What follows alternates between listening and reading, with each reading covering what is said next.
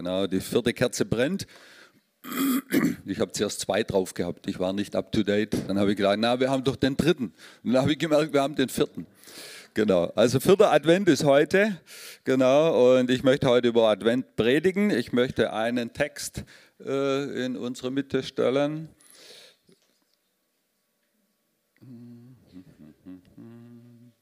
Jetzt. Sorry.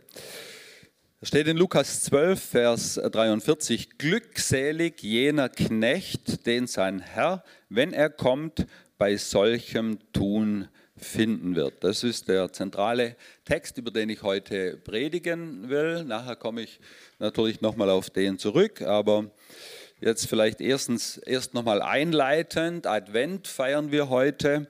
Advent, diese Bezeichnung kommt von Adventus, ist lateinisch steht in der Heiligen Schrift, ursprünglich im Griechischen als Parousia äh, und dann eben in die lateinische Übersetzung mit Adventus übersetzt. Und das bedeutet so viel wie Ankunft oder Anwesenheit, beziehungsweise die Ankunft als Beginn der Anwesenheit ähm, wurde verwendet in der Umgangssprache als Besuch eines hohen Amtsträgers, der abgesandt war, der gekommen ist, insbesondere für die Ankunft von Königen oder von Kaisern. So ist es in der damaligen umgangssprachlichen äh, Sprache verwendet worden und die Heilige Schrift greift es auf und im, äh, in der Heiligen Schrift finden wir es vorwiegend für die Ankunft oder für die Wiederkunft Jesu. Schon im Alten Testament in Jesaja ist dieses Adventus drin. Äh, Jesaja ist ja, ich sage immer, der alttestamentliche Evangelist, der schon nach vorne geschaut hat, so in besonderer Weise auf Jesus und sein segenreiches Erscheinen ähm, schon aufgegriffen hat, also die Wiederkunft Jesu. Und beispielhaft im Neuen Testament Matthäus 24, da kommt dreimal oder viermal sogar dieses Adventus vor. Da äh, spricht Jesus in diesen Endzeitreden über das, was kommen wird. Und dann fragen ihn die Jünger, sage uns, wann wird das sein? Was ist das Zeichen deiner Ankunft, dieses Adventus? Und dann in, 7, in Versen 27, 37, 39 zeigt er ihnen dann mehrere Beispiele, wie das aussehen will, äh, soll. Und Matthäus 24 haben wir ja in den letzten Monaten öfters zitiert, wo sich um unser äh, vergangenes Thema gehandelt hat, äh, wo wir über Apokalypse gesprochen haben. Genau, das ist so ein, eine zentrale Bibelstelle. Da finden wir dieses Adventus. Und Advent bedeutet also nicht in erster Linie das, was wir jetzt heute erleben. Ich weiß nicht, wie du deinen Advent erlebst. Äh, Plätzchen backen, also alles ist ja nicht verwerflich gell, und ist gut und leckere Plätzchen sind super, aber es ist eigentlich nicht Advent im biblischen Sinn, auch nicht das Weihnachtsessen vorbereiten, äh, das Festplanen, Geschenke kaufen, was uns manchmal äh, in Stress versetzt, sondern Advent ist Bereitsein und Vorbereitung auf die Wiederkunft Jesu. Und zu diesem Gedanken möchte ich heute einfach zu euch sprechen und ich möchte das tun mit einem Gleichnis, das Jesus äh, seinen Jüngern oder in dem Fall auch den hohen Priestern und den Ältesten ähm, erzählt oder ja, erklärt. Äh, das ist das Gleichnis von den bösen Weingärtnern. Das finden wir an drei Stellen im Neuen Testament. Matthäus 21, daraus lese ich, Markus 12, Lukas 20. Und da wollen wir mal reinlesen äh, in, dieses, in diese Bibelstelle, Matthäus 21 ab Vers 33. Das war, war in so einem Streitgespräch mit den Pharisäern oder mit den Hohepriestern, mit den Ältesten des Volkes. Sie stellen ihm Fragen, er fragt zurück, beantwortet die Fragen nicht. Dann sagt er, wenn ihr das nicht wisst, dann sage ich auch nicht. So ist ein interessanter Disput, kann man mal lesen. Und dann kommt dieser Vers 33, hört ein anderes Gleichnis. Es war ein Hausherr, der einen Weinberg pflanzte und einen Zaun darum setzte und eine Kelter darin grub und einen Turm baute und er verpachtete ihn an Weingärtner und reiste außer Landes. Als aber die Zeit der Früchte nahte, sandte er seine Knechte zu den Weingärtnern, um seine Früchte zu empfangen. Und die Weingärtner nahmen seine Knechte, einen schlugen sie, einen anderen töteten sie, einen anderen steinigten sie. Wiederum sandte er andere Knechte mehr als die ersten und sie taten ihnen ebenso. Zuletzt aber sandte er seinen Sohn zu ihnen, indem er sagte, sie werden sich vor meinem Sohn scheuen. Als aber die Weingärtner den Sohn sahen, sprachen sie untereinander, dieser ist der Erbe, komm, lass uns ihn töten und sein Erbe in Besitz nehmen. Und sie nahmen ihn, warfen ihn zum Weinberg hinaus und töteten ihn. Wenn nun der Herr des Weinbergs kommt, was wird er jenen Weingärtnern tun? Diese Frage stellt er diesen Hohepriestern, diesen Ältesten, und dann antworten sie. Sie sagten zu ihm, er wird jene Übeltäter übel umbringen und den Weinberg wird er an andere Weingärtner verpachten, die ihm die Früchte abgeben werden zu ihrer Zeit. Und dann merken Sie, er hat ja eigentlich uns gemeint. Sind Sie äh, ruhig geworden, haben nicht reagiert, wie es gut gewesen wäre, nämlich in sich zu gehen, sondern haben gesagt, der muss weg. Und haben dann einen Plan geschmiedet, wie sie ihn reinlegen können, wie sie ihn wegbekommen. Aber das ist ähm, dieses Gleichnis, das Jesus an drei Stellen ist das wiedergeben im Neuen Testament. Und auf das möchte ich ganz kurz eingehen. Gott hat uns die Erde anvertraut, uns Menschen. Das lesen wir schon im allerersten Kapitel der Heiligen Schrift in 1. Mose 1, da steht im Vers 28, Gott segnete sie und sprach zu ihnen, seid fruchtbar, mehrt euch, füllt die Erde, macht sie euch untertan und herrschet über die Fische im Meer, über die Vögel unter dem Himmel, über alles Getier, das auf Erden kriecht. Und ähm, dieses Untertanmachen, dieses Herrschen, vor allem das Herrschen, also das haben wir drauf. Allerdings im hebräischen Sprachgebrauch äh, gehören Herrschaft und Fürsorge untrennbar äh, zusammen. Und was da gemeint ist von Gott her, ist eigentlich, ja, äh, bebauen, so wie man einen Weinberg bebaut und äh, nach Früchten trachtet, aber eben in Fürsorge, in Fürsorge mit dem anvertrauten Gut, in Fürsorge mit den anvertrauten Menschen, die mit am Werk sind. Deshalb ist es eigentlich ähm, verständlicher, wenn wir diesen Vers übersetzen, ich setze euch über sie, also über diese anvertraute Erde, und vertraue sie eurer Fürsorge an. Das ist also der Auftrag und der wird eben auch in diesem Gleichnis nochmal ähm, sichtbar, wo Jesus das so in die Alltagssprache runterholt, verständlich für die Leute, die ihm zuhören. Weil ich denke, das haben sie oft erlebt, dass einer einen Weinberg hatte und entweder hatte er mehrere, konnte nicht alle bewirtschaften oder ist in der Tat außer Landes gezogen. Dann hat er diesen Weinberg, der gut ausgebaut war, ein wunderbarer Weinberg, den hat er dann versucht, treuen Menschen anzuvertrauen dass die fürsorglich damit umgehen und natürlich auch irgendwann Frucht entsteht. In besonderer Weise hat äh, Gott äh, da natürlich sein Volk, die Nachfahren von Abraham, Isaac und Jakob auserwählt, in diese Verwalterschaft einzutreten. Das war sein auserwähltes Volk. Und dann lesen wir eben in den Geschichten des Alten Testaments diese Folge äh, von Phasen des Abfalls, wo das äh, Volk nicht mehr nach Gott fragt, äh, wo ihnen der Auftrag egal ist, wo Mord und, und Totschlag und Gewalt und Unterdrückung der Schwachen, all diese Dinge äh, stattfinden. Und nicht das, was Gott eigentlich gesucht hat. Ich denke, Gott sucht Frucht in dem, dass er eigentlich sagen wollte, schaut mal mein Volk an. Die leben nach meinen Gesetzen, die leben so, wie mein Herz schlägt. Äh, die verkörpern das, was mich aufmacht, ausmacht. Und dass die ganze Welt auf diese Nation blickt und sagt, wow, da ist so viel Liebe, äh, da ist so wenig Eigennutz, da ist so wenig Egoismus, wie die das hinkriegen, ohne Streit, ohne Mord, das wäre eigentlich die angemessene Frucht gewesen von dem, dass Gott die Erde zur Fürsorge uns Menschen anvertraut hat und in besonderer Weise seinem auserwählten Volk anvertraut hat. Und weil es nicht so gegangen ist, dann schickt er diese Boten. Und wir haben gelernt, Advent bedeutet die Ankunft eines hohen Abgesandten zum Beispiel oder des Königs oder des Kaisers. Aber erstmal von hohen Abgesandten. Und Gott sendet diese Propheten. Er sendet ähm, Diener Gottes, also Engel, in die verschiedenen Situationen hinein.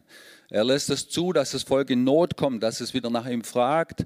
Und dann äh, schenkt er Auswege und zeigt Auswege auf. Äh, durch Propheten, durch Boden äh, Gottes. Und aus der Geschichte des Alten Testaments wissen wir, wie das Volk mit ihnen umgegangen ist. Viele haben sie gesteinigt, zu Tode gebracht. Das ist die Klage über das, wie das Volk mit diesen ähm, Propheten, mit diesen Boten, mit diesen Abgesandten Gottes umgeht. Und dann lesen wir in diesem Gleichnis, nachdem sie, das, nachdem sie die fortgejagt hatten, diese Boten, dann schickt Gott als so letzten Ausweg seinen Sohn und denkt, wenn mein Sohn kommt, das wird das nochmal verändern. Und dann äh, lesen wir in, dieser, äh, in diesem Gleichnis, dass sie mit dem Sohn in gleicher Weise verfahren sind. Und so ist Jesus auf diese Erde gekommen in Knechtsgestalt als eine neue Chance für sein Volk. Und die wird irgendwann noch Früchte tragen, aber auch eben als neue äh, Chance für uns. Ich gehe nachher auf diesen Gedanken nochmal ein, aber ich möchte es heute jetzt mal bildlich so darstellen, den Vers 34, wo er das erste Mal geschrieben ist, dass er Boden schickt, Advent, ein Lichtlein brennt, dann haben wir so Vers 36, wiederum sandte er andere Knechte mehr als die ersten, so taten ebenso. Genau, zweiter Advent, dritter Advent, äh, damit es so bildlich wird. Zuletzt aber sandte er seinen Sohn zu ihnen, indem er sagte, sie werden sich vor meinem Sohn scheuen. Vierter Advent, dritter Advent und wir wissen, einer fehlt noch. Einer fehlt noch. Und nun, ähm, was der nächste Advent ist, ist die Wiederkunft, die Ankunft Jesu Christi, nicht in der Krippe, nicht in Niedrigkeit, nicht in Knechtsgestalt, sondern in Herrlichkeit und Majestät, in seiner ganzen Macht und Fülle wird er wiederkommen. Aber in diesem Gleichnis lesen wir auch, er wird nach Frucht fragen. Das lesen wir in diesem Gleichnis, dass die Boden kamen und eigentlich Frucht säen wollten. Und wenn Jesus wiederkommt, wird er nach Frucht fragen. Und diese Verwalterschaft, das kommt aus diesem Gleichnis heraus und wir wissen das aus der Heiligen Schrift. Ähm, hat ja diesen Pharisäern oder diesen hohen Priestern und Schriftgelehrten die Frage gestellt, ja, was machen wir jetzt mit diesem mit diesen Verwaltern dieses Weinbergs. Und dann sagen sie selber, na, der wird ihn in Stücke hauen, der wird ihn davonjagen äh, und wird den Weinberg wegnehmen von ihnen. Und so ist es geschehen und so ist diese Verwalterschaft auf uns gekommen. Wir Heidenvölker äh, sind in den Genuss gekommen, dass wir anstatt dessen eingepfropft sind. Äh, er hat seinen Plan mit seinem Volk nicht aufgegeben und auch da wird es noch neue Kapitel geben. Aber jetzt dürfen wir stehen an dieser Stelle in der Verwalterschaft äh, für diesen Weinberg, für das, was Gott uns anvertraut hat. Das ist der erste Punkt, den ich uns heute mitgeben möchte, dass wir uns das bewusst machen. Wir stehen gemeinsam in dieser Verantwortung, die ist uns übertragen. Das ist das, was Gott von dir und von mir möchte. Der erste Auftrag in der Heiligen Schrift, auf der ersten Seite der Heiligen Schrift, dass wir Fürsorge für das Anvertraute haben sollen, Fürsorge füreinander. Es wird irgendwann vierter Advent sein und der König wird kommen und er wird nach Frucht fragen. Was erwartet der Herr des Weinbergs bei seiner Wiederkunft?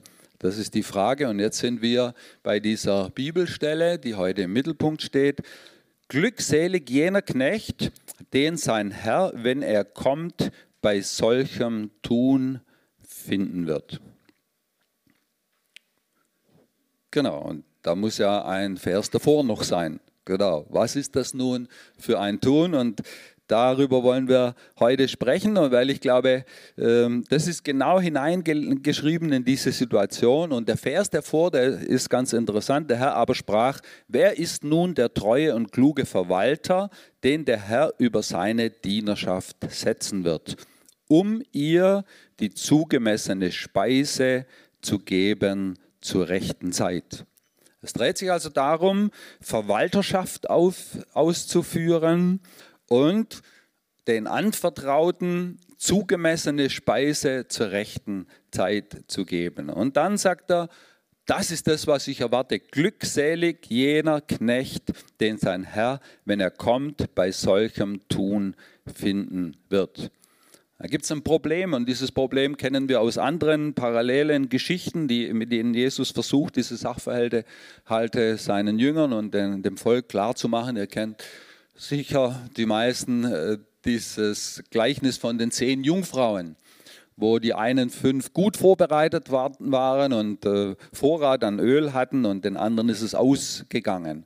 Und da kommt immer wieder dieses Wache, Zeit vorbereitet. Und das Problem ähm, ist, das lesen wir ähm, in den begleitenden Versen 38, und wenn er in der zweiten Wache und wenn er in der dritten Wache kommt und findet sie so glückselig, sind jene. Das Problem ist, dass es so lange dauert, bis Jesus wiederkommt. Schon die ersten Christen haben in dieser äh, lebendigen Erwartung gelebt, Jesus kommt wieder. Wir erwarten immer noch, äh, dass Jesus wiederkommt und er wird wiederkommen. Das Problem ist nur, es dauert so lange. Wir Menschen sind so gestrickt, eigentlich Euro rein, Coca-Cola-Dose raus. Es muss eigentlich schnell gehen. Aber das Durchhalten ist nicht so unser Ding. Aber deshalb möchte ich heute darüber predigen, diese Erwartungshaltung hat Gott, dass wir mit dem Anvertrauten umgehen. Und zwar nicht nur in der ersten Nachtwache, auch in der zweiten Nachtwache. Und wer mal Nachtwache geschoben hat, der weiß, dass die zweite und die dritte schon hart werden. Ranger wissen sicher, von was ich äh, rede, wenn sie mal Nachtwache halten müssen. Da muss man schon äh, Durchhaltevermögen haben und Strategie, dass man nicht einschläft. Wenn aber jene Knechte oder jener Knecht in seinem Herzen sagt, mein Herr lässt sich Zeit mit ihm kommen und anfängt, die Knechte und Mägde zu schlagen, zu essen, zu trinken, sich zu berauschen, so wird der Herr jenes Knecht kommen an einem Tag, an dem er es nicht erwartet und in einer Stunde, die er nicht weiß, und wird ihn entzweischneiden und ihm sein Teil festsetzen bei den Ungläubigen. Das Problem ist, dass es nicht sofort passiert und dass wir in diese Gefahr laufen, wie der Knecht, der sagt, ja, das dauert noch, ich habe andere, äh, andere Punkte auf dem Schirm, andere Dinge sind mir wichtig und diese zentrale Aufgabe verschwindet von unserer Bildfläche verschwindet aus unserem Bewusstsein, dass Gott uns in diesen Stand gesetzt hat. Ähm, wir sind Könige und Priester, dazu sind wir berufen.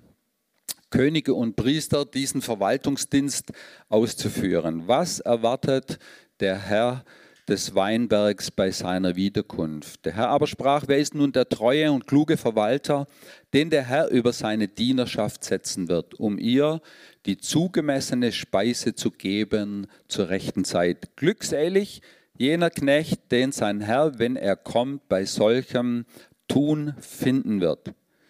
Und Vers 37, glückselig jene Knechte, die der Herr, wenn er kommt, wachend finden wird. Wahrlich, ich sage euch, er wird sich umgürten und sie sich zu Tisch legen lassen und wird hinzutreten und sie bedienen. Die zugemessene Speise geben zur rechten Zeit, das ist das, was er erwartet. Das ist das, was er von dir und mir erwartet. Mir fällt es äh, ein bisschen schwer, wenn ich das von den, von den Jungfrauen lese und dann sind sie eingeschlafen und dann werden wir ermutigt, äh, wach zu bleiben und durchzuhalten. Das ist wenig griffig. Ähm, wie setze ich das in meinen Alltag um? Klar, schaffe ich das umzusetzen, aber das hier finde ich richtig konkret. Das ist das, was Gott erwartet, dass wir die zugemessene Speise geben zur rechten Zeit. Das ist vielleicht auch nicht gleich auf Anfang so verständlich, aber du bist, wir sind eingesetzt als Verwalter des Weinbergs, als Könige und Priester. 1. Mose 1,28 Ich setze euch über sie und vertraue sie eurer Fürsorge an. dir, uns ist Speise zugegeben, gemessen, um sie weiterzugeben. Das Motto unserer Gemeinde lautet ja Fülle von Gott, Liebe für andere. Das ist das, was wir vor Jahren mal so empfunden haben, was für die Gemeinde dran ist. Und das lebt eigentlich bis heute mehr oder weniger, ist nicht immer so voll in unserem Bewusstsein. Aber das soll die Gemeinde ausmachen, dass wir von Gott etwas bekommen, was wir an andere Menschen weitergeben. Fülle von Gott, von dem sind wir abhängig. Das brauchen wir, daraus leben wir und die gibt es. Es gibt Fülle von Gott. Er hat jeden von uns reich gemacht, jeden auf seine Weise. Und unsere Sicht soll sein, es weiterzugeben an andere. Und Advent bedeutet, darüber nachzudenken, was ist dein, was ist unser gemeinsamer oder was ist dein persönlicher Auftrag in diesen Tagen? Ich habe äh, in der letzten Predigt ja über äh, diese beiden Personen in der Hauptsache gesprochen. Da war der eine der reiche Bauer, äh, der sich Scheunen gemacht hat der war eigennützig unterwegs. Und der andere hat eigentlich das Gleiche gemacht. Das war der Josef in Ägypten noch in größerem Maßstab, hat auch Kornscheuern gemacht.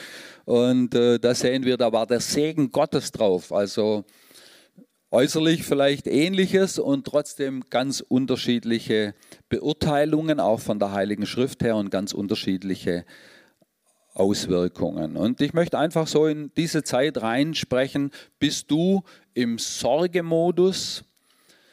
Und Sorgemodus im Übersteigerten könnte auch ein Raffmodus sein. Ähm, wo man zusammenrafft, wie dieser Kornbauer, der, der sagt, bau her, ich muss alles einlagern und dann wird es mir gut gehen. In welchem Modus bist du? Oder bist du im Fürsorgemodus? Ich glaube, in der Zeit, in der wir leben, wo wir merken, manches wird knapper, manches wird härter, da können wir in diesen Sorgemodus kommen. Da können wir mich, meiner, mir kann Gestalt gewinnen, kann sich verstärken oder wir gehen bewusst raus und werden uns bewusst, was eigentlich unser Auftrag ist. Gott versorgt uns, um weiterzugeben. Lebensnotwendige Speise ist eigentlich dieser Begriff äh, in diesem Text. Dazu sind wir aufgerufen, das Zugeteilte weiterzugeben an die Menschen, die um uns herum sind. Und äh, das möchte ich so als Adventsgedanken mitgeben, der nicht an Heiligabend endet, sondern der weitergeht. Ähm, ein, als Lebensstil Advent zu feiern, weil Jesus Christus wird wiederkommen und es ist gut, in dieser Haltung äh, zu leben. Bist du ähm, in diesem Sorgemodus, wo du sagst, wie wird es weitergehen? Wir haben über den Stromausfall gesprochen und all diese Dinge und kalt ist und das ist alles so teuer. Oder bist du im Fürsorgemodus? Weißt du, dass dein Gott dich versorgt, dich durchtragen wird? Und ist dein Blick wach für die Sorgen und für die Nöte anderer Menschen, die um uns herum sind? Ich glaube, das ist das Gebot der Stunde, das ist Gebot des Advents, das ist Gebot vielleicht in spezieller Weise auch von diesem Winter, dass wir die Augen offen halten, wo sind Menschen. Und es kann ganz unterschiedlich aussehen. Es kann ein gutes Wort sein, das wärmt mitten in dieser kalten Zeit. Äh, wo, wo wir was weiterzugeben, was für den anderen in der Situation jetzt so richtig lebensnotwendig ist, dass sein Herz warm ist. Vielleicht ist es manchmal Speise, vielleicht ist es ein alter Mantel, der ausgedient hat und jemand anders friert. Ich finde es äh, schön, die äh, Stadt Augsburg hat sich was ausgedacht, auch wie viele andere äh, Städte auch. Hier ist eine Wärmeinsel. Es gibt mehrere Wärmeinseln in unserer Stadt. Äh, für Menschen, die in der kalten Jahreszeit tagsüber einen Platz zum Aufwerfen, zu, Aufwärmen suchen, gibt es ab 19. Dezember, also ab morgen, in verschiedenen städtischen Einrichtungen Wärmeinseln. Die Stadt hat mehrere geschaffen, einige Kirchen sind schon dabei. Wir haben auch Kontakt aufgenommen und erwägen, ob wir damit einsteigen. Einfach die Türen aufmachen und dann gibt es einen Plan, wer hat wann offen.